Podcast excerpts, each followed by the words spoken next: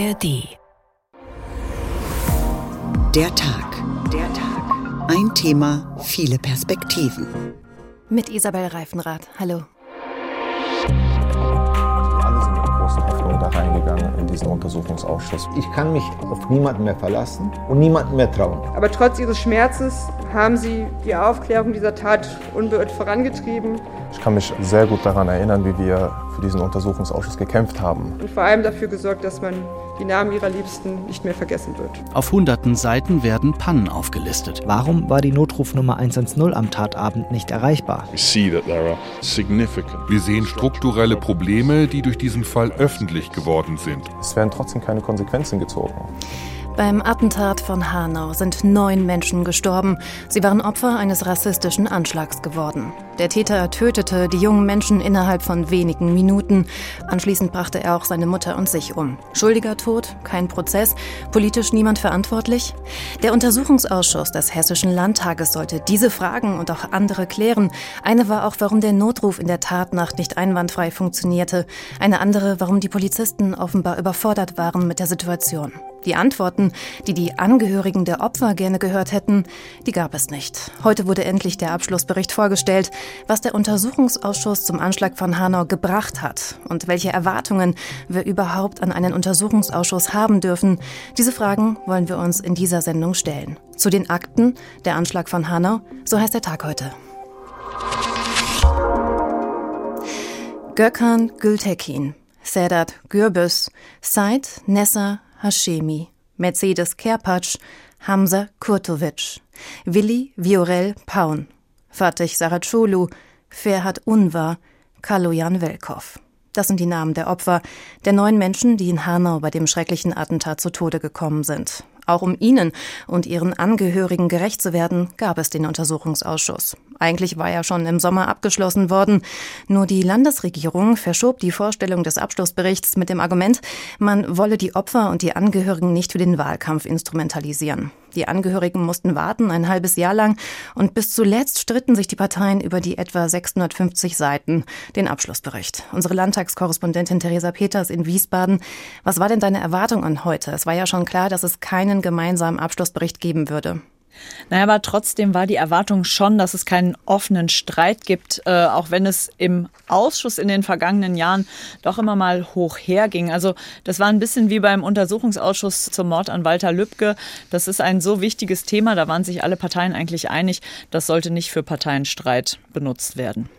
Und wie groß war der Streit dann?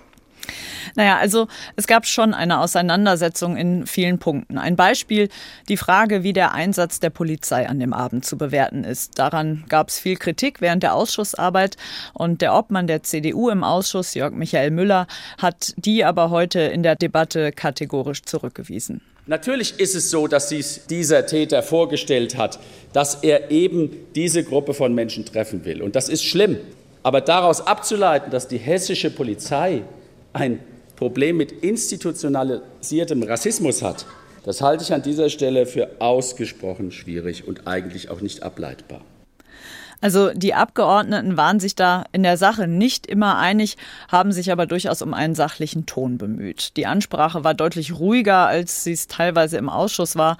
Das ist zum Beispiel bei der Obfrau der SPD Heike Hofmann aufgefallen. Und die Obfrau der Grünen, Vanessa Gronemann, die hat heute in der Debatte in ihrer Rede stark die Angehörigen in den Fokus gestellt.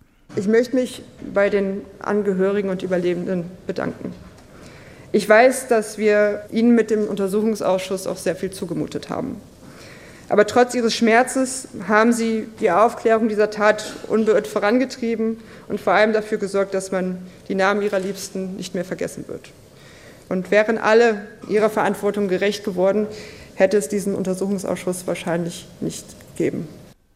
Na, die und die Tatsache, dass es dann äh, zu dem Abschlussbericht gleich vier Sondervoten gegeben hat, also von jeder der Oppositionsfraktionen eins, zeigt auch, überall gab es dann also doch keine Einigkeit. Mhm, zu den Sondervoten nochmal, kannst du nochmal genauer darauf eingehen, wie die erklärt wurden von den Oppositionsparteien?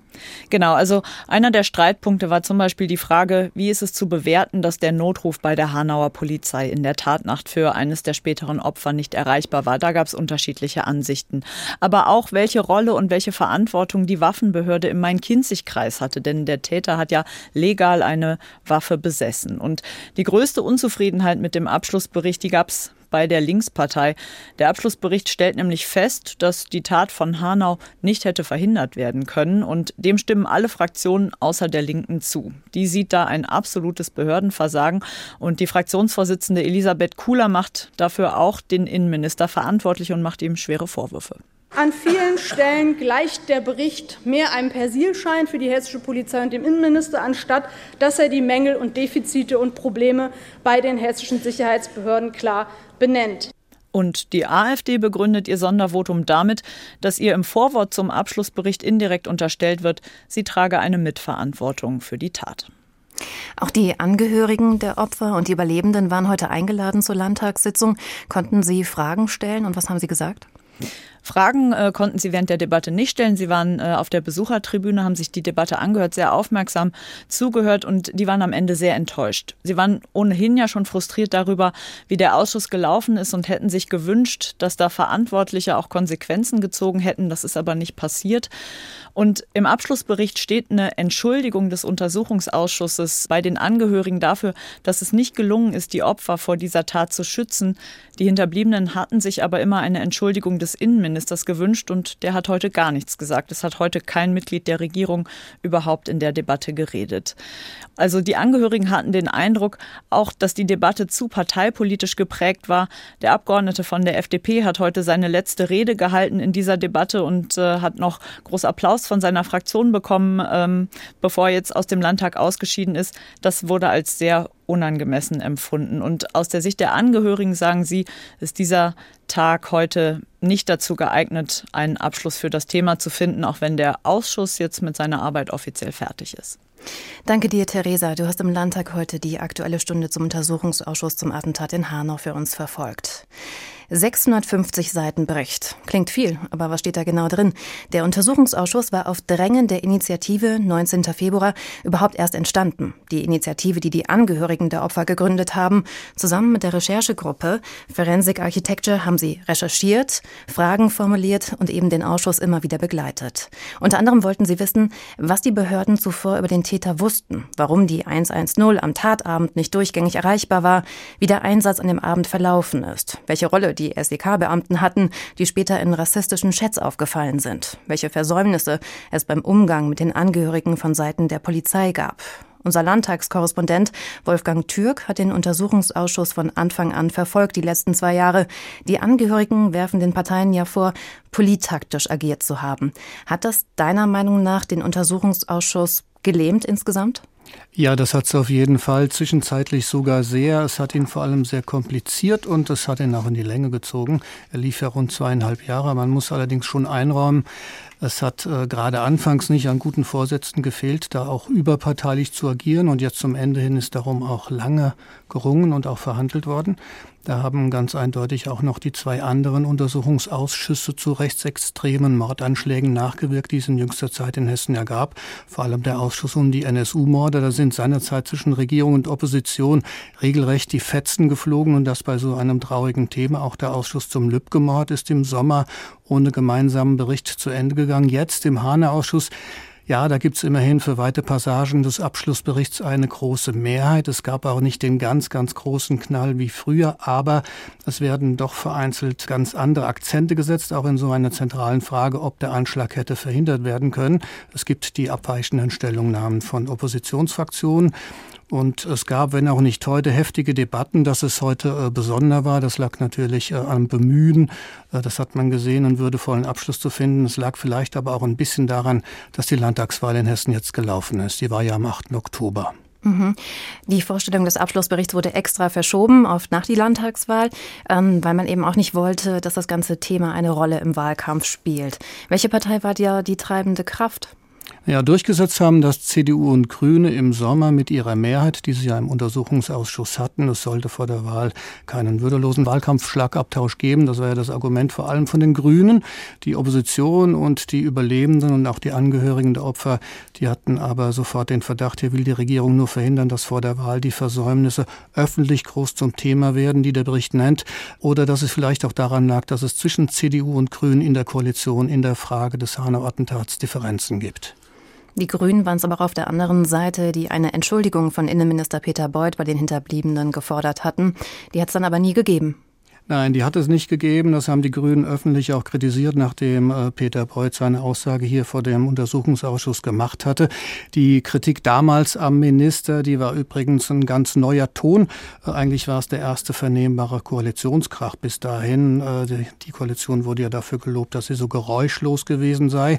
Und das alles war ja in einer Zeit, als Hessen noch nicht gewählt hat und als noch nicht klar war, dass die CDU sich mit der SPD einen neuen Regierungspartner sucht. Die Grünen Abgeordnete Vanessa Gronemann, die hat heute auf die Entschuldigung angespielt, allerdings indirekt, ohne Beuth zu nennen. Nach ihrer Rede kam vom noch Regierungspartner CDU auch kaum Applaus, das ist schon aufgefallen. Ja, und weil die Entschuldigung von Peter Beuth nicht gekommen ist, haben die Grünen verstärkt darauf gedrängt, dass dann der Landtag im Abschlussbericht um Entschuldigung dafür bittet, dass der Staat die Opfer nicht schützen konnte. So steht es ja jetzt auch drin im Bericht. Die CDU trägt das mit. Das ist für sie auch vergleichsweise leicht, weil ja von einer Schuld der Landesregierung oder gar von Peter Beuth nicht die Rede ist. Die CDU hat sich die ganze Zeit vor ihren Minister gestellt und der Minister im Prinzip vor die Polizei. Wie konnten die das so lange durchhalten? Naja, die Union selbst würde sagen, und das hat sie heute ja auch nochmal, das liegt an den Fakten.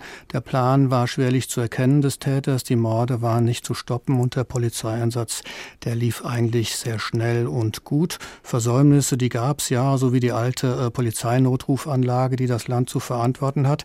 Die seien aber nicht ausschlaggebend gewesen. Ja, und ansonsten ist die CDU mehr als einfach während des ganzen Untersuchungsausschusses einfach auch in die Offensive gegangen, in die Anklägerrolle, zum Beispiel beim verschlossenen Not Notausgang in der Arena Bar in Hanau. Das war ja einer der zwei Tatorte und auch bei den laschen Kontrollen rund um die Waffenbesitzkarte, die der Täter ja legal hatte. Da hat die CDU sehr energisch nachgefasst und das Motiv ist relativ klar. Für die Kontrollen von Notausgang und Waffen, da war die Landesregierung nicht verantwortlich. Das waren Beamte der Stadt Hanau bzw. des Landkreises und Landrat und Oberbürgermeister, genau, die gehören der SPD an. Bis zur Landtagswahl war ja die SPD die größte Oppositionspartei im Hessischen Landtag und auch Nancy Faeser war ja sehr stark aufgetreten, hatte sich für die Opfer eingesetzt und die Angehörigen von Hanau. Ähm, jetzt wird die SPD Teil der neuen Regierung. Hattest du das Gefühl, sie hat sich deswegen auch heute in ihrer Kritik an der Regierung zurückgenommen? Ja, ja, darauf haben wir natürlich alle geschaut. Äh, es hatte ja sogar Rücktrittsforderungen gegen Beuth aus Reihen der SPD gegeben. Nancy Faeser hat sich bewusst gegen Beuth positioniert. Damals äh, das äh, hat die SPD-Innenexpertin Heike Hofmann, die heute geredet hat, so heute nicht wiederholt, auch nicht ihre heftigen Angriffe, wie es sie noch vor ein paar Wochen gab. Ich glaube, das hatte ähm, auch damit zu tun, sehr wohl, dass man kurz vor dem erhofften Koalitionsvertrag da jetzt nicht so sehr auf den Seniorpartner draufhaut. Man will ja keinen verprellen. Allerdings äh, reden wir da doch äh, eher über den Ton als über den Inhalt, denke ich. Die SPD kann darauf verweisen, dass sie auch heute die Fehler in der Sache benannt hat und äh, dass es die ja auch schwarz-weiß in ihrem kritischen Sondervotum zum Abschlussbericht gibt. Hm. Nochmal zum Abschluss. Glaubst du denn, die Debatte heute wäre irgendwie anders verlaufen, wenn die Angehörigen der Opfer nicht dabei gewesen wären? Ja, das wäre sie ganz gewiss. Das wird für die Angehörigen kein Trost sein. Das war für die ja heute auch wieder ein bitterer Tag wegen der Unzufriedenheit mit dem Bericht. Aber der ganze Ausschuss wäre anders gelaufen. Er wäre vielleicht sogar kürzer und weniger gründlich gewesen. Die Familien und ihre Unterstützer, die waren ja immer präsent in allen Sitzungen als Zuhörer auf der Tribüne. Überlebende und Angehörige, die waren ja auch die ersten Zeugen, die der Untersuchungsausschuss damals nach seiner Arbeitsaufnahme angehört hat. Das war ganz bewusst so gemacht und das gab es so vorher auch noch nie. Viele Redner, die haben auch heute ja zu Ihnen auf die Tribüne hinaufgeschaut. Sie haben sie auch angesprochen, ihr Mitleid nochmal ausgedrückt. Und ich denke, es betrifft nicht nur den Stil, vor allem äh, hat äh, der, der politische, der moralische und der mediale Druck von dieser Seite, der hat äh, nach meiner Erfahrung gewirkt. Und das war äh, sehr viel mehr, als die Opposition hätte machen können. Vielen Dank. Mit unserem Korrespondenten in Wiesbaden, Wolfgang Türk, haben wir uns den Abschlussbericht genauer angeschaut. Er ist das Ergebnis von eineinhalb Jahren Untersuchungsausschuss im Hessischen Landtag nach dem Attentat von Hanau. Es fällt mir nicht leicht, die Tränen zu halten. Vergiss nie die Tat vom 19.02. Vergiss nie die Tat vom 19.02. Vergiss nie die Tat vom 19.02. Jetzt sagt mir, wo wart ihr, als sie kamen, sie von uns nahmen? Jeder Mensch auf der Erde hat Recht zu leben, es nicht zu nehmen.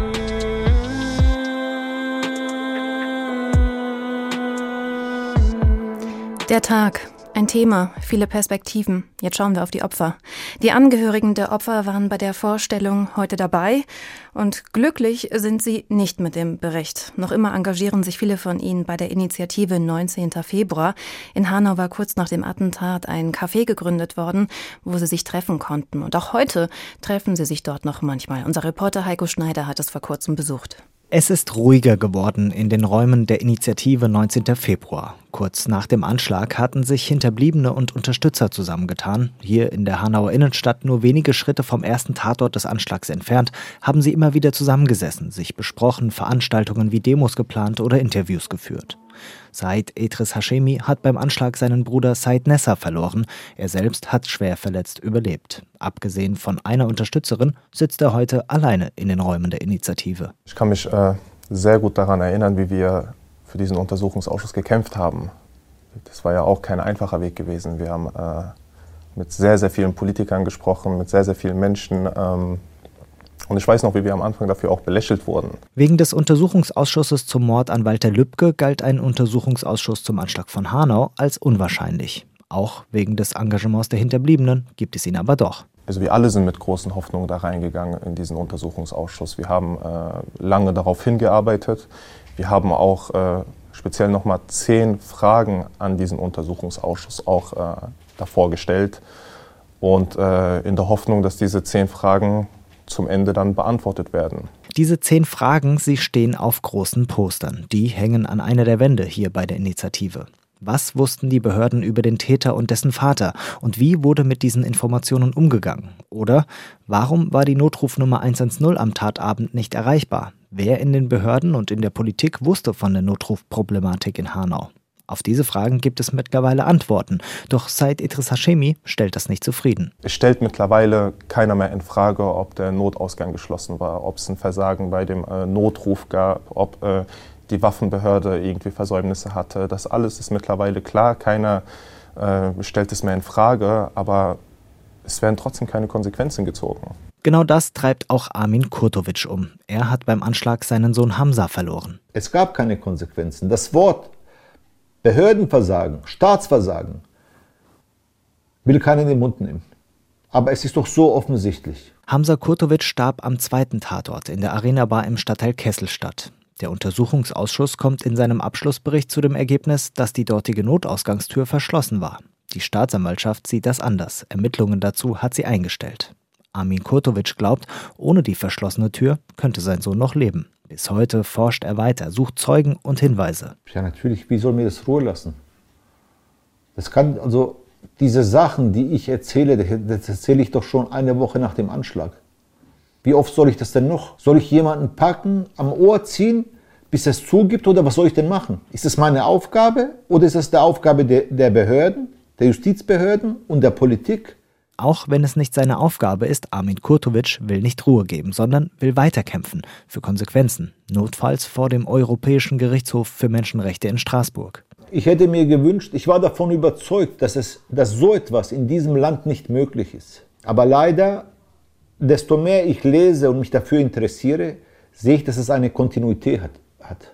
Ich weiß, ich kann mich auf niemanden mehr verlassen und niemanden mehr trauen. Der Mord an Walter Lübcke, die NSU-Mordserie, der Anschlag von Hanau. Danach hieß es immer wieder, Hanau sollte zur Zäsur werden. So etwas dürfe sich nie mehr wiederholen. Viele Hinterbliebene glauben, das geht nur, wenn es ernsthafte Konsequenzen gibt, doch die sehen sie eben nicht. Den Abschlussbericht des Untersuchungsausschusses bezeichnen manche als Schlag ins Gesicht. Said Etris Hashemi fragt sich, was sagt das über die Politik, über die Behörden aus? werden wir überhaupt ernst genommen? Zu den Akten. Der Anschlag von Hanau, so heißt die Sendung heute. Wir sind bei der Tag. Mit dem Landtag heute war auch Nevros Duman.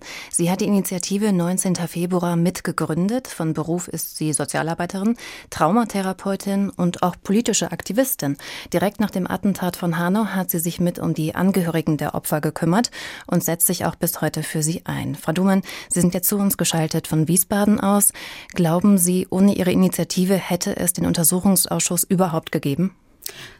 Definitiv nicht. Das kam heute auch im Landtag zur Sprache, dass aufgrund der Initiative der Angehörigen und Überlebenden und Unterstützerinnen es überhaupt zu dem Untersuchungsausschuss gekommen ist. Es war ihre Initiative und die Öffentlichkeit, die das quasi durchgesetzt hat, dass das Land sich gezwungen gesehen hat, äh, den Untersuchungsausschuss auch zu Hanau zu starten.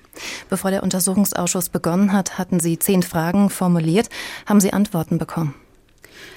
Ich würde sagen, ähm, dass wir, ähm, dass die Angehörigen, Überlebenden, die Anwältinnen, die Öffentlichkeit, die Presse und wir als Initiative in den ersten Monaten, im ersten Jahr relativ viel selbst recherchiert haben, rekonstruiert haben, äh, Forensic Architecture eingeschaltet haben, die wir Fragen gestellt haben, die Fragen der Angehörigen, die von Anfang an im Raum waren und ähm, die Polizei, der Staat, der leider nicht da war, um diese Fragen zu beantworten, weshalb die Betroffenen selbst die ganze ganze Arbeit übernehmen mussten, leider, ähm, dass wir einfach mit unserer Aufarbeitung, mit Forensic Architecture, mit den Gutachten, die wir gemacht haben, den Untersuchungsausschuss auch für uns hingetragen haben und quasi dafür gesorgt haben, dass bestimmte Fragen auch ähm, beantwortet werden bzw. besprochen werden. Wir haben aber auch relativ schnell gemerkt, dass die Landesregierung keinerlei Interesse äh, an einer ernsthaften Aufarbeitung hart, weil wenn man die Fragen kennt, dann weiß man,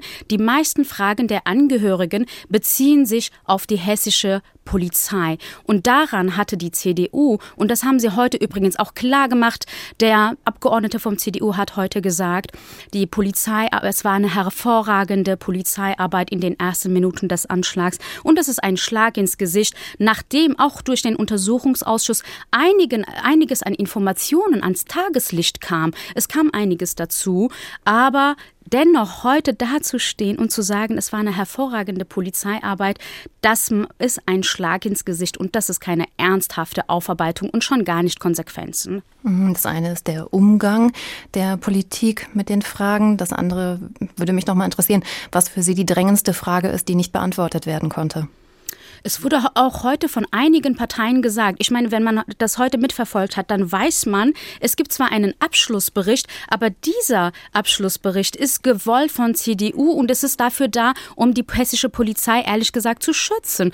Aber wenn man sich die Reden angehört hat von den Grünen, SPD, Linke und so weiter, dann weiß man, da gibt es mindestens drei Fraktionen, die vieles wie der nicht funktionierende Notruf, dass dieser Notruf, dass der Innenminister und der hessische Polizei Präsident, der ja danach befördert wurde auch noch, zu keinem Zeitpunkt Verantwortung übernommen haben. Dass der Notausgang zu war, dass aber die Frage, ob für den verschlossenen Notausgang die Polizei das in Auftrag gegeben hat, dass diese Frage auch nicht aufgeklärt wurde, dass die Obduktionen, dass die Rechtsmedizin den Angehörigen quasi einen Raum geschaffen hat, damit sie sich von ihren Liebsten verabschieden können, dass diese Information von der Polizei gar nicht an die Angehörigen weitergegeben wurde, aber es nicht geklärt wurde, wer ist denn jetzt dafür verantwortlich in der Polizei? Polizei? Wer hat die Information nicht weitergegeben? Aber auch ganz besonders die Frage, und das haben viele Fraktionen heute gesagt, ähm, der Notruf, dass es definitiv ein Organisationsverschulden war, aber bis heute die hessische Politik, die Landespolitik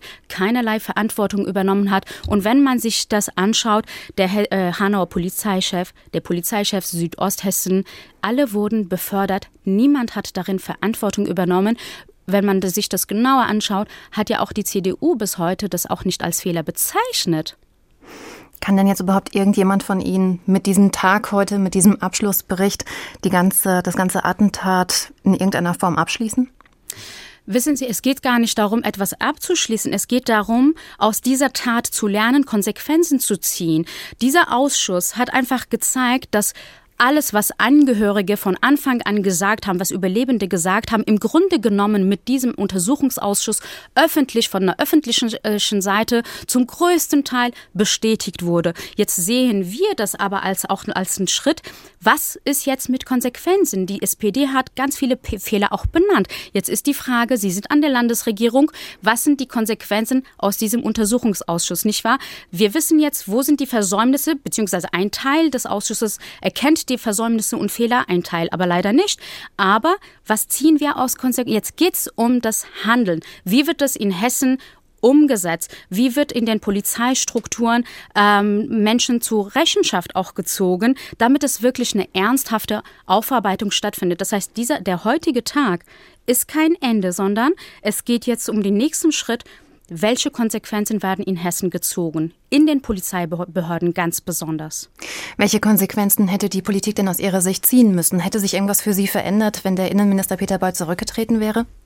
Definitiv. Wenn der Innenminister aber nach drei Monaten nach dem Anschlag den Polizeipräsidenten Südosthessen, wissend, was in dieser Tatnacht geschehen ist und danach geschehen ist, dass die Angehörigen zu keinem Zeitpunkt ernst genommen wurden, dass man sich nicht um sie gekümmert hat, dass der Innenminister Boyd den Polizeipräsidenten Südosthessen drei Monate äh, später befördert und zum hessischen Polizeipräsidenten macht, ist ein Schlag ins Gesicht. Das ist eine Botschaft.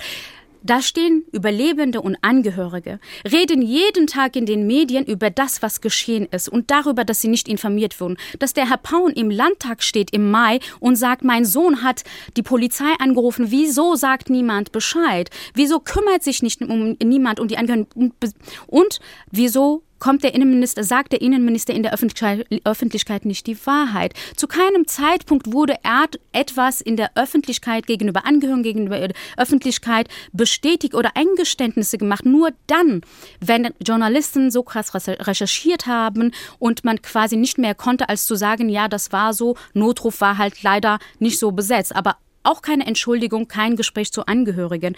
Und wir haben einfach, wenn wir uns die letzten fast vier Jahre anschauen und sehen, Hanau Polizeichef wurde befördert, Polizeichef Süd Südosthessen, ja. alle wurden befördert. Das sind keine Konsequenzen. Ich verstehe. Ihre Initiative 19. Februar macht jetzt auch noch weiter. Online findet sich von Ihnen die Seite kein-abschlussbericht.org. Was soll die bringen? Hoffen Sie eigentlich nochmal auch, dass es weitere juristische Ermittlungen gibt? Wir werden definitiv mit der Internetseite und mit allen Aktionen, die wir machen, auch unsere Ausstellung, die weitergeht, auch die Theaterstücke, die zu, zu Aufklärung beitragen, werden wir versuchen, neue Strategien auch zu entwickeln, damit ähm, in Hessen auch Konsequenzen gezogen werden. Und das können wir aber auch nur gemeinsam. Ich denke, die Gesellschaft und auch die Bevölkerung und auch die Medien, alle müssen verstehen, es ist nicht nur die Aufgabe der Angehörigen und einer Initiative. Das, was in Hanau geschehen ist, der rassistische Anschlag, ist die Verantwortung von der Politik, von Behörden, von der Gesellschaft. Und es ist die Verantwortung von allen, gemeinsam dafür zu sorgen, dass ernsthaft aufgeklärt wird und dass Konsequenzen gezogen werden. Vielen Dank, Nefraus Dumann. Sie hat die Initiative 19. Februar mitgegründet. Sie vertritt die Angehörigen der Opfer heute in unserer Tagssendung. Zu den Akten, der Anschlag von Hanau, so heißt die Sendung heute. Ey, ja, Einigkeit, Recht und Freiheit, alles was wir wollten hier in diesem Land. In Frieden miteinander leben, muss die Hände geben, Blumen anstatt Waffen. Menschen bezahlen mit dem Leben aufgrund ihrer Herkunft, ich kann es nicht fassen. Im Jahre 2020 ist Rechtsextremismus noch immer eine Plage. Ey, Limburg, Fulda, Kassel, Hanau oder Halle, dass die AfD im Bundestag sitzt, ist eine Schande. Kein Platz für Rassismus, ich schalte dagegen, solange ich lebe und atme. Zehn Menschen verloren ihr Leben, doch bleiben bestehen im Herzen Viele Grenzen lösen sich auf, verblassen. Wir müssen Verständigung schaffen statt hassen. Menschen sudeln sich in dem Leid, wollen die anderen verantwortlich machen. Das ist keine Kleinigkeit, immer noch zu viel Fremdenfeindlichkeit in dem Land hier. Wieder Unschuldige, die ihr Leben ließen, sag mir, wie konnte das passieren? Propagandasender auf einer Hassagenda hetzen, das ist nicht nur die AfD. Sie wiederholen es wie ein Mantra, so dass sie die Lüge als Wahrheit sehen. Wir alle sind ein Teil von hier, könnt unsere Existenz nicht absprechen. Ist egal, wie sie die Freiheit anketten, unser Geist bleibt frei wach, lass Junge wetten. Menschen sind tot, nein, sie hatten nicht Glück. Nazis shooten um sich, ey, ist Hitler zurück. Hessen und rechte Gewalt. Eine lange Geschichte. Denken wir an die NSU-Morde. Der Kioskbetreiber Halit Yozgat war 2006 in Kassel umgebracht worden. Bis heute ist unklar, wer ihn erschossen hat und welche Rolle der ehemalige Verfassungsschützer Andreas Temme wirklich gespielt hat. Dann der Mord am Kasseler Regierungspräsidenten Walter Lübcke. Der Rechtsextremist Stefan Ernst gestand die Tat. Lübcke musste sterben, weil er sich für Flüchtlinge eingesetzt hatte. Und dann eben der Anschlag von Hanau. Zu allen drei Fällen gab es Untersuchungsausschüsse im Hessischen Landtag. Nie gab es politische Konsequenzen. Benjamin Holler aus unserem Wiesbadener Landtagsstudio kommentiert das Ergebnis des Untersuchungsausschusses zum Attentat von Hanau heute. Die Opfer waren keine Fremden. Das war nach der Tat auf Plakaten überall in Hanau zu lesen. Doch die Hinterbliebenen, die Familien, Überlebende und Freunde, sie fühlen sich fremd bis heute. Ja, es wird um Entschuldigung gebeten für etwas, was angeblich nicht zu verhindern war. Doch wie passt das zusammen? Auf hunderten Seiten werden Pannen aufgelistet. Eine völlig überforderte Waffenbehörde, eine Ordnungsbehörde, die Kontrollen schleifen lässt, eine Polizeiführung, die technische Mängel nicht löst, sondern aussitzt. Fazit der meisten Abgeordneten alles schlimm, alles Pannen, nichts hätte die Tat an sich verhindert. Aber ja doch, eine ordentliche, gewissenhafte Arbeit in den Behörden hätte die Tat erschwert, hätte Opfern die Flucht ermöglicht, vielleicht nicht alle, aber einige der jungen Menschen könnten heute noch leben. Eine Verantwortung dafür hat bis heute keiner übernommen, weder Abteilungsleiter, Polizeipräsidenten, Politiker. Wie aber sollen die Angehörigen einen Frieden finden, wenn es für all diese Pannen keine Verantwortlichen gibt? So etwas darf nie wieder passieren. Wir müssen daraus lernen. Das alles war zu hören nach den Untersuchungsausschüssen zum rechtsextremen Terror des NSU, das war zu hören zum rechtsextremen Mord am Regierungspräsidenten Walter Lübcke und das hören wir auch jetzt wieder. An Hanau darf kein Haken gesetzt werden. Die Abgeordneten, sie haben konkrete Forderungen aufgeschrieben, was besser laufen muss. In der Opfernachsorge, der Kommunikation, der Sicherheit, hier braucht es neue Regelungen. Ich finde, die Handlungsempfehlungen sind eine Pflichtlektüre für Beschäftigte in den hessischen Behörden, für ein besseres Bewusstsein. So kann der Abschlussbericht ein Anfang sein, um Vertrauen zurückzugewinnen. Ein Kommentar von Benjamin Holler. Nach jedem der drei Untersuchungsausschüsse zu rechter Gewalt in Hessen waren die Angehörigen hinterher enttäuscht. Der Sohn von Walter Lübcke war überzeugt, sein Vater könnte noch leben, wäre der Staat nicht auf dem rechten Auge blind gewesen. Martin Steinhagen ist freier Journalist. Er hat alle drei Untersuchungsausschüsse verfolgt, ein Buch geschrieben über den rechten Terror, der Mord an Walter Lübcke und die Strategie der Gewalt. Mit ihm habe ich heute Nachmittag gesprochen und ihn gefragt, warum die Fälle von rechter Gewalt eigentlich stetig zunehmen, schaut man sich die Statistiken an. Na, wenn wir auf die Statistiken schauen, muss man auch im Kopf haben, dass wir natürlich immer nur das sehen, was äh, die Behörden auch sehen, also das Hellfeld. Und ich glaube, die Gefahr, ähm, die aus dem Bereich der extremen Rechten droht, ist anhaltend hoch. Wenn man sich jetzt nur zwei Beispiele aus der jüngsten Zeit aus Hessen vergegenwärtigt, dann sieht man auch, aus wie unterschiedlichen Milieus inzwischen diese Gefahr droht fast auf einen, fast auf den Tag genau jährt sich ähm, heute diese große Razzia in der sogenannten Reichsbürgerszene. Da ging es ja um Personen, die in einem ganz neuen ideologischen Cocktail aus Verschwörungsmythen und Versatzstücken unterschiedlicher Ideologien anhängen und die sich auf so eine Art Putsch-Szenario, Tag-X-Szenario vorbereitet haben und Waffen gehortet hatten. Ähm, darunter ja auch eine ehemalige Bundestagsabgeordnete, Richterin, ähm, an, ein Anwalt, eine Ärztin. Ähm, und jetzt zuletzt hatten wir eine Festnahme eines 18-jährigen Schülers, bei dem die Behörden den Verdacht haben, der Herr eben einen Anschlag vorbereitet in, in Hessen und der sich online damit äh, gebrüstet haben soll, aber eben auch offline Kontakte in die Neonazi-Szene gehabt haben, wie zuletzt ja Kollegen vom SWR recherchiert haben. Also das, das zeigt sozusagen die Bandbreite, mit der man es da auch inzwischen zu tun hat. Glauben Sie, dass die gesellschaftliche Stimmung dabei auch eine Rolle spielt? So eine Stimmung, dass die Täter glauben, ihre Handlungen sind gerechtfertigt? Ja, ich glaube, das ist ein nicht zu unterschätzender Faktor. Ich habe ja für das Buch Rechter Terror zum Mord an Walter Lübcke recherchiert, auch zu dem, ähm, wie sich der spätere Täter in den, in den Jahren vor der Tat verhalten hat und was er da gemacht hat. Und ähm, wenn man da in die, in die Zeit zurückschaut, so den, ab den Jahren 2015, dann kann man feststellen, dass er da offensichtlich den Eindruck hatte, er sei sozusagen Teil einer großen Bewegung, die immer größer wird. Wenn man sich erinnert, damals erste Erfolge der AfD-Pegida-Demonstrationen, teils auch diese rassistischen Mobilmachungen gegen die Aufnahme von Geflüchteten in vielen Orten und auch dieser Videoschnipsel, mit dem Walter Lübcke ja dann bundesweit zum Feindbild gemacht worden ist, ähm, den der spätere Täter und ähm, ein Freund von ihm ja überhaupt in Umlauf gebracht haben und der weit zirkuliert ist und von vielen Menschen geteilt worden ist, die nichts mit der klassischen organisierten Neonazi-Szene zu tun haben. Auch das hat ähm, der spätere Täter alles registriert und gerade wenn solche Menschen, menschenfeindlichen Positionen oder, oder auch Aussagen, die bestimmte Teile der Bevölkerung abwerten und ausgrenzen, wenn die so unwidersprochen in die Debatte drängen und, und auch jenseits der organisierten radikalen Rechten geäußert werden, dann kann das schon bei solchen Leuten eben den Eindruck erwecken, sie würden mit solchen Taten dann für eine schweigende Mehrheit sprechen. Und ich glaube, das ist äh, und sozusagen nur noch das umsetzen, wovon, wovon andere vielleicht ähm, sprechen, aber sich nicht ähm, ähm, zur Tat schreiten zu trauen, so ungefähr. Und ich glaube, das ist eine sehr gefährliche Dynamik, ja. Walter Lübcke, das war ja damals 2015, hat er sich stark gemacht für die Flüchtlinge. Jetzt haben wir wieder eine große Migrationsbewegung äh, zu uns. Hat sich irgendwas verändert? Naja, man kann äh, hoffen, dass es zumindest mehr Aufmerksamkeit für diese, für diese Gefahren gibt, aber ich habe trotzdem den Eindruck, dass in der Art und Weise, wie äh, über dieses Thema gesprochen wird, ähm, man den Eindruck hat, dass da häufig nicht so große Lerneffekte entstanden sind. Also dass das immer wieder ähm, auch genutzt wird für ja letztlich so populistische Äußerungen, aber auch ähm, wo aus dem Blick gerät, dass es ja letztlich um Menschen geht, über die man hier spricht. Jetzt hat es in Hessen schon drei Untersuchungsausschüsse zu Fällen von rechter Gewalt gegeben. Kann man die miteinander vergleichen? Gab es Parallelen? Ja, ähm, das sind sicherlich alle einzeln im Detail zu betrachten immer. Ich glaube, man kann schon sagen, äh, es gab insofern natürlich Parallelen, dass mit diesen Untersuchungsausschüssen immer auch sehr hohe Erwartungen verknüpft waren. Und ähm, das ja auch zu Recht, weil es geht ja hier nicht um, äh, um ein Thema wie eine vielleicht fragwürdige Vergabe von Aufträgen äh, staatlicher Art oder sowas in der Richtung, sondern es geht ja da um, um Menschenleben. Und deswegen ist diese, sind diese Ausschüsse natürlich immer mit seiner sehr hohen Erwartung verknüpft gewesen weil es auch immer um die Frage ging, inwiefern der Staat da eigentlich versagt hatte. Und ich glaube, ein Stück weit sind, sind diese Ausschüsse immer auch an diesen Erwartungen gescheitert. Doch ich glaube trotzdem, dass sie ganz grundsätzlich schon wichtige Orte der Aushandlung und Aufarbeitung sind. Manchmal geht es dann auch nur im Detail ähm, äh, neue Informationen, aber manchmal kommt es auch auf solche Details eben auch an. Ähm, zugleich muss man auch sehen, solche Untersuchungsausschüsse sind natürlich auch immer Arenen der politischen Auseinandersetzung zwischen Regierung und Opposition.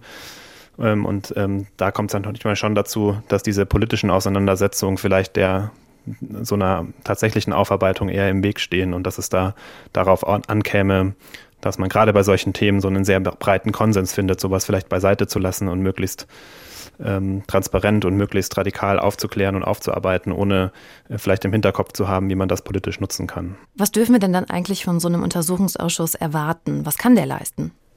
Ich glaube, dass die Untersuchungsausschüsse schon eine Chance bieten, weil sie eben anders als andere Gremien zum Beispiel Personen als Zeuginnen oder Zeugen vernehmen können, die vielleicht zum Beispiel in einem Gerichtsprozess, wo es den, den gibt, im Fall des Anschlags von Hanau gab es ja keinen, überhaupt keinen Gerichtsprozess, ähm, vielleicht gar nicht auftauchen würden. Also zum Beispiel Mitarbeiter oder Mitarbeiterinnen von Behörden, Menschen, die im Landesamt für Verfassungsschutz tätig sind und sonst einfach nicht in der Öffentlichkeit sind. Und von daher finde ich, ist so ein parlamentarischer Ausschuss schon auch immer eine Chance, ähm, dass ein Stück weit Transparenz hergestellt wird. Es kommt eben immer darauf an, ähm, ob ähm, es genug Abgeordnete gibt, die sich da in diese Themen im Detail reinarbeiten, sind ja auch immer auf ihre, vor allem ihre Mitarbeiterinnen und Mitarbeiter angewiesen und auf ausreichend zeitliche Ressourcen und eben, ob es dann auch gelingt, ähm, die entscheidenden Fragen sozusagen zu stellen, die entscheidenden Stellen zu finden in den Unsummen an Akten, die, die in so ein Ausschuss dann auch durcharbeiten muss.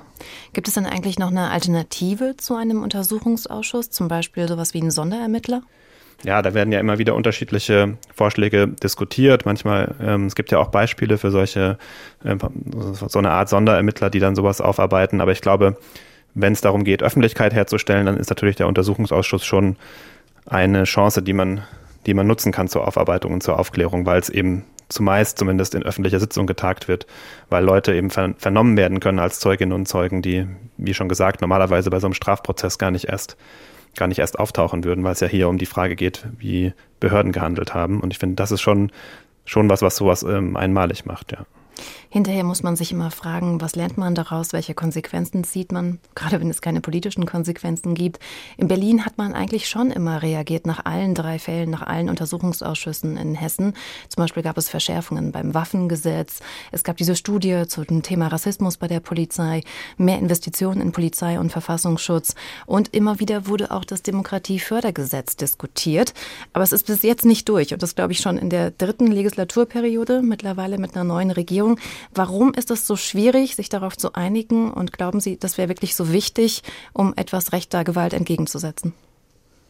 Tja, warum das so schwierig ist, das müssten Sie ähm, die Beteiligten natürlich fragen. Aber ich glaube, was es ähm, helfen könnte, ist, wenn es tatsächlich gelänge, mit so einem Gesetz, das das sehr, sehr vielfältige zivilgesellschaftliche Engagement, das es gibt ähm, in diesem Bereich, das sich gegen die extreme Rechte richtet oder auch gegen rassistische Gewalt, seien das Beratungsstellen, seien das ähm, andere Gremien, seien das ähm, pädagogische Ansätze und ähnliches auf so eine solidere finanzielle Basis zu stellen und dass das nicht immer von einer Förderepoche auf die nächste immer wieder im, im Leeren hängt und immer wieder bangen muss, ob das weitergeht. Ich glaube, das wäre schon sicherlich was, zumindest hört man das, wenn man das mit, mit den, sich mit den Menschen bespricht, die in diesem Bereich tätig sind, dass sie das äh, darauf hoffen, zumindest, dass so etwas gelingt. Und ich glaube, das könnte natürlich schon ähm, helfen, diese, diesen zumindest diesen wichtigen Beitrag ähm, besser zu unterstützen.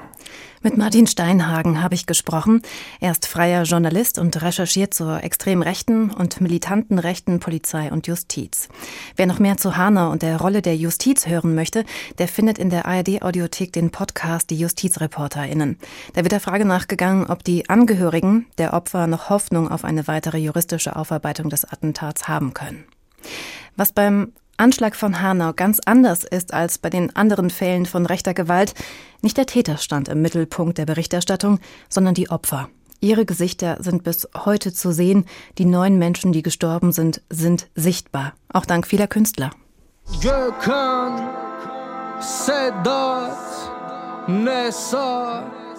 Mercedes, Rapper Aksu singt die Namen der Opfer. Neun Namen sind es, neun Leben, die alle am 19. Februar 2020 ausgelöscht wurden, in Hanau durch die Schüsse eines Rassisten. Der Hanauer Rapper Aksu hat bei dem Anschlag gleich mehrere Freunde verloren. Jetzt sagt mir, wo wart ihr, als sie kamen, sie von uns nahmen? Nach dem Anschlag sind viele Songs entstanden, die sich mit der Tat und ihren Folgen beschäftigen. Die meisten stammen von Rappern mit Migrationshintergrund, von Menschen also, die ebenso leicht zu Opfern des Hanauer Attentäters hätten werden können. Denk dran, zu erinnern, es verändern. Neun Leben zu viel haben wir verloren und wir spielen nicht das Spiel nochmal von vorn. Die Songs wollen erinnern an die Opfer, ihre Namen, ihr sinnloses Sterben. Gleichzeitig geben die Künstler denjenigen eine Stimme, die weiterleben, den Angehörigen, die sich schon in der Tatnacht von den Behörden im Stich gelassen fühlten und danach stigmatisiert und ausgegrenzt. So wie Armin Kotovic, dessen Sohn Hamza beim Anschlag von Hanau ums Leben kam. Ich bin hier geboren, ich bin deutscher Staatsbürger. Wieso schickt man mir nach dem Anschlag den Ausländerbeirat, einen Migrationsbeauftragten und einen Dolmetscher? Diesen Alltagsrassismus sichtbar zu machen, war das Ziel des Frankfurter Literaturfestivals Wir sind hier. Ein Jahr nach den Anschlägen lud das Literaturhaus Frankfurt erstmals zu diesem Festival für kulturelle Diversität ein. Autorinnen und Autoren mit Migrationshintergrund sprachen hier über ihre persönlichen Erfahrungen mit dem alltäglichen Rassismus, der sich letztlich in Gewalttaten wie in Hanau oder Halle entladen kann. Dagegen muss die Gesellschaft etwas tun, meint Hauke Hückstedt vom Literaturhaus Frankfurt. Und wir tun das eben mit, mit Worten, mit Geschichten, mit Narrativen, mit Widerspruch, mit Einspruch, mit Zweifeln. Was auffällt, besonders viele Songs und Texte zu Hanau gipfeln in Fragen. Wie konnte so etwas passieren? Warum ließ sich die Tat nicht verhindern? Oder eben im Rap von Aksu, wo wart ihr? Wo waren die Polizisten, die Rettungskräfte? Wo war der Schutz, den der Staat all seinen Bürgern garantiert? Auch über drei Jahre nach der Mordtat gibt es immer noch viele ungeklärte Fragen. Diese blinden Flecken in den Ermittlungen will die Ausstellung Three Doors veranschaulichen, ein Projekt des britischen Künstlerkollektivs Forensic Architecture. 2021 war Three Doors zuerst in den Räumen des Frankfurter Kunstvereins zu sehen. Ein Jahr später kam die Ausstellung ins Hanauer Rathaus. Durch Bildmaterial, Tonaufnahmen und Videos aus Überwachungskameras macht sie sichtbar, was an jenem 19. Februar wirklich in Hanau passierte. Und noch etwas belegt die Ausstellung. Gravierende Pannen auf Seiten der Sicherheitsbehörden. Die Polizei habe in der Mordnacht versagt, erklärt Bob Trafford von Forensic Architecture. Wir sehen strukturelle Probleme, die durch diesen Fall öffentlich geworden sind und die müssen thematisiert werden. Die Öffentlichkeit muss diese Probleme sehen und verstehen und wir hoffen, dass das passiert, indem die Menschen in Hanau hier direkt ins Gespräch kommen. Die Kunst hat in unterschiedlichsten Formen dazu beigetragen, die Erinnerung an die Opfer von Hanau lebendig zu halten. Und noch etwas soll nicht vergessen werden, der berechtigte Wunsch nach lückenloser Aufklärung. Denn auch das machen die Künstler klar, Hanau ist erst dann vorbei, wenn alle Fragen beantwortet sind. Thorsten Schweinhardt hat berichtet. Zu den Akten, der Anschlag von Hanau, so heißt unsere Tagsendung heute seine getötete Mutter, seinen Bruder oder eben sein Kind immer wieder auf der Straße zu sehen oder ihm zufällig zu begegnen. Ich stelle das mir nicht so einfach vor. Aber vielleicht ist es auch der größte Trost, dass das getötete Familienmitglied nicht vergessen wird. Mechthild Schröter-Rupiper ist Trauerbegleiterin. Sie hat auch die Hinterbliebenen des German Wings Flugzeugabsturzes betreut. Frau Schröter-Rupiper, wie traumatisch ist es, wenn ein Angehöriger bei einem rassistischen Anschlag ermordet wird? Kann es da überhaupt irgendwas geben, was einen tröstet? Ja, Gemeinschaft kann trösten, Glaube kann trösten, ähm, sich mit dieser Sache auseinanderzusetzen, versuchen, was zu verändern, was zu verbessern, kann trösten und gleichzeitig berichten Eltern, ob das nach einem Anschlag war oder durch einen Unfall oder eine andere Todesart, dass sie immer wieder sagen, dieser Herzschmerz, der ist einfach immer wieder da, wenn man erinnert wird, wenn man sieht, wenn man etwas riecht, wenn man etwas hört. Und dass wir sprechen immer davon, dass im Grunde das Herz gebrochen ist, so im wahrsten Sinne des Wortes, und dass das Ziel ist, dass es heilt, dass es eine Narbe gibt, dass es eben nicht mehr auf Dauer das gebrochene Herz ist, dass es eine Narbe ist und die dann immer mal wieder berührbar ist, mal mehr oder weniger schmerzhaft. Mhm, und so eine Narbe, die wird man nicht wieder los. Inwieweit ist es denn gut, die Gesichter immer wieder zu sehen? Oder macht es das nicht auch noch vielleicht noch schwieriger, die Trauer irgendwann hinter sich zu lassen? Also man kann das nicht ähm, so auf einen Punkt bringen. Es wird die Eltern geben oder die Menschen, die Angehörigen, die Freunde geben, die das Bild sehen und äh, in Zwiesprache gehen, die sagen, und für dich machen wir das und denen es gut tut, daran erinnert zu werden und dass sie einfach haben möchten, dass alle Menschen daran erinnert werden, dass nicht vergessen wird, dass der Mensch nicht vergessen wird und die Tat nicht vergessen wird. Und es wird aber auch diejenigen geben, ähm, die sagen, es ging mir gerade gut und jetzt kommt wieder so ein Bild und das ist so ein bisschen wie diese Wunde, dieser Herzbruch, der anfängt zu heilen. Wir können uns das echt vorstellen wie eine Narbe, ähm, was es wieder so auseinanderzieht, auseinanderreißt dabei.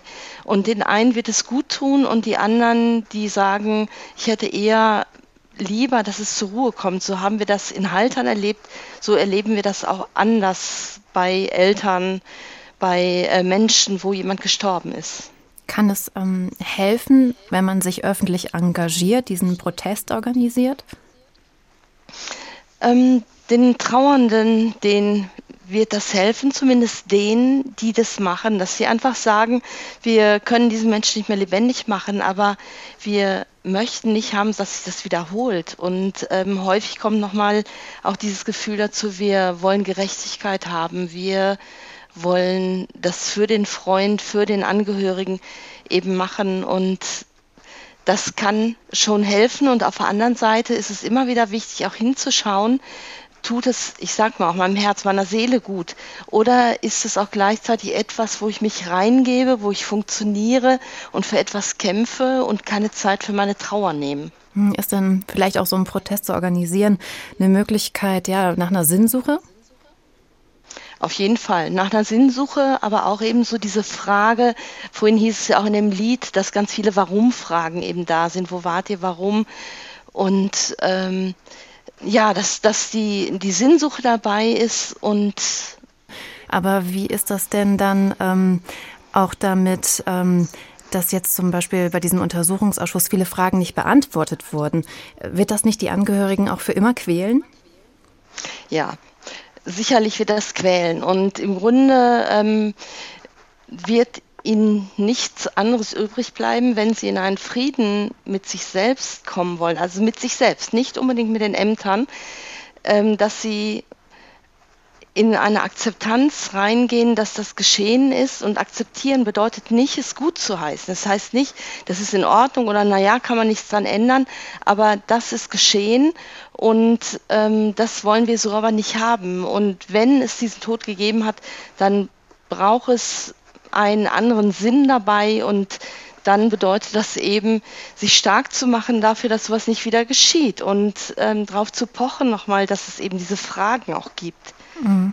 Viele ähm, der Angehörigen der Opfer haben auch heute gesagt, sie hätten sich eben politische Konsequenzen gewünscht und sind darüber am meisten enttäuscht. Glauben Sie, das würde an Ihrer Trauer irgendwas ändern?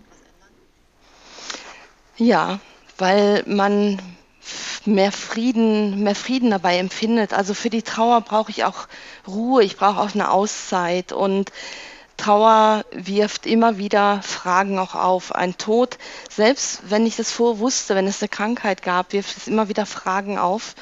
Und wenn dann noch diese Gewalt dazukommt und dieses Unverständnis und auch nicht nur, dass so eine Tat geschehen kann, sondern was einfach drumherum geschehen ist, dann ähm, erschwert das einfach die Trauer. Es ist eindeutig eine erschwerte Trauer, die da ist. Eine erschwerte Trauer bis traumatische Trauer. Mhm. Nach diesem Wunsch ähm, nach politischen Konsequenzen, da steckt ja auch irgendwie der Wunsch nach Gerechtigkeit hinter. Wie wichtig ist denn dann Gerechtigkeit, wenn man jemanden verloren hat? Kann es Gerechtigkeit ja, geben? Ähm, na, die Frage ist immer, welche Gerechtigkeit gilt da? Ist es die, die heute ähm, gesprochen wurde? Ähm, ist es die Auge um Auge, Zahn um Zahn, ähm, die auch manchmal einfach gefordert wird? Im Grunde könnte es hilfreich sein, wenn es dafür eine Entschuldigung gäbe und wenn ähm, etwas geändert wird an den Zuständen, die noch einfach drumherum da gewesen sind, dass man da vielleicht sagen kann, zumindest das ist jetzt besser geworden. Mhm. Und äh, das ist jetzt nicht passiert. Was glauben Sie, was die Angehörigen jetzt machen müssen? Müssen die sich damit abfinden? Was sicherlich wertvoll ist, ist, wenn die Angehörigen gemeinsam in eine Gruppe gehen und sich Hilfe suchen oder wenn sie sagen, alle zusammen, das geht gar nicht, weil wir triggern uns immer wieder an, dass sie ähm, Einzeltrauerbegleitung suchen, dass sie Gespräche suchen, dass sie Notfallstherapeuten suchen, um zu schauen, wie kann ich mit dem weiterleben, was geschehen ist. Das, was geschehen ist, das kann man nicht mehr ungeschehen machen und es geht einfach wirklich darum, einen Weg zu finden, damit weiterleben zu können und tatsächlich auf Dauer auch wieder gut leben zu können. Hm. Was können wir als Gesellschaft denn den Angehörigen der Opfer ja, Gutes tun? Wie können wir die begleiten? Dürfen wir überhaupt erwarten, dass die irgendwann ihre Trauer abschließen? Hm, wenn ein Mensch stirbt, den man liebt, dann wird es immer wieder berührbar sein und ähm, hoffentlich dieses Bild von einer Narbe, wovon ich vorhin gesprochen habe, hoffentlich gibt es irgendwann eine Narbe. Und wenn es dann aber den Gedenktag gibt, dann kann das wertvoll sein, sich bei den Angehörigen zu melden und zu sagen, ich denke an dich oder ein Bild rüber zu schicken mit einer Kerze, wenn man nicht vorbeigehen kann oder sich nicht so nahe steht. Also für die Angehörigen und oder die Freunde der Angehörigen wäre das wertvoll, sich zu melden, im Kontakt zu bleiben und es auch auszuhalten, dass die Trauer da ist, auch Trauer zu bestätigen. Wenn jemand sagt, ich bin so traurig, ich bin so wütend, dann braucht es auch dieses, das glaube ich dir, dass du wütend bist, ja. Und was kann dir helfen, aus der Wut rauszukommen? Das kann hilfreich sein und eben, dass wir wirklich auch dahin gucken, wo die Angehörigen durch Lieder und Plakate eben hinzeigen, und zu sagen, da muss sich einfach was ändern, damit so ein Drumherum, dass der Notruf nicht da war und so weiter, nicht weiter geschieht. Vielen Dank für das Gespräch, Frau Schröter-Ruhpieper, Trauerbegleiterin. Nicht vergessen, was passiert ist, den Angehörigen beistehen. Denk dran, zu erinnern, es verändern. Neun Leben zu viel haben wir verloren und wir spielen nicht das Spiel nochmal von vorn. Helfen können wir nur müssen endlich was verändern. Neuen Leben, sie werden nie vergessen. Denn sie bleiben unsterblich, wenn wir kämpfen wenn wir kämpfen. Ein ganzes Jahr ist nun vergangen und Hanau ist kein Thema. Denn für den Staat ging es von Anfang an um Einzeltäter, nur um einen kranken Mensch. Was für eine kranke Welt, in der man Fakten zum Rassismus nicht mal anerkennt. Rechter Terror totgeschwiegen, damals schon beim NSU. Hessen ist verflucht, es klebt an euren Händen Blut. Deshalb wollen sie Ermittlungen nicht weiterführen. Unser Gedenken wird verboten, während Rechte den Reichstag stürmen. Sie nennen die Hetze demokratische Meinung. Schau, bürgerliche Politik sorgt für totale Verpeilung. Polizisten hängen Nazi-Chats, bezahlt von euren Geldern. Dank dem Freund und Helfer wird heute Deutschland rechter. Wir vergessen nicht, auch nicht in vielen Jahren die Welt zu verändern, ist unser Ziel auf diesem Zu den Akten, der Anschlag von Hanau. Fragt man die Angehörigen, darf der Anschlag von Hanau ganz sicher nicht zu den Akten gelegt werden. Der Untersuchungsausschuss ist nun abgeschlossen. Die Polizei hat Fehler gemacht, ja. Es gab Versäumnisse bei der Waffenbehörde. Politische oder juristische Konsequenzen gibt es aber nicht. Die Angehörigen der Opfer hätten sich das gewünscht. Am Ende des Berichts des Untersuchungsausschusses steht, wir bitten die Überlebenden und die Angehörigen um Entschuldigung, weil es den staatlichen und kommunalen Behörden nicht gelungen ist, sie davor zu schützen, Opfer eines rassistischen Anschlags zu werden.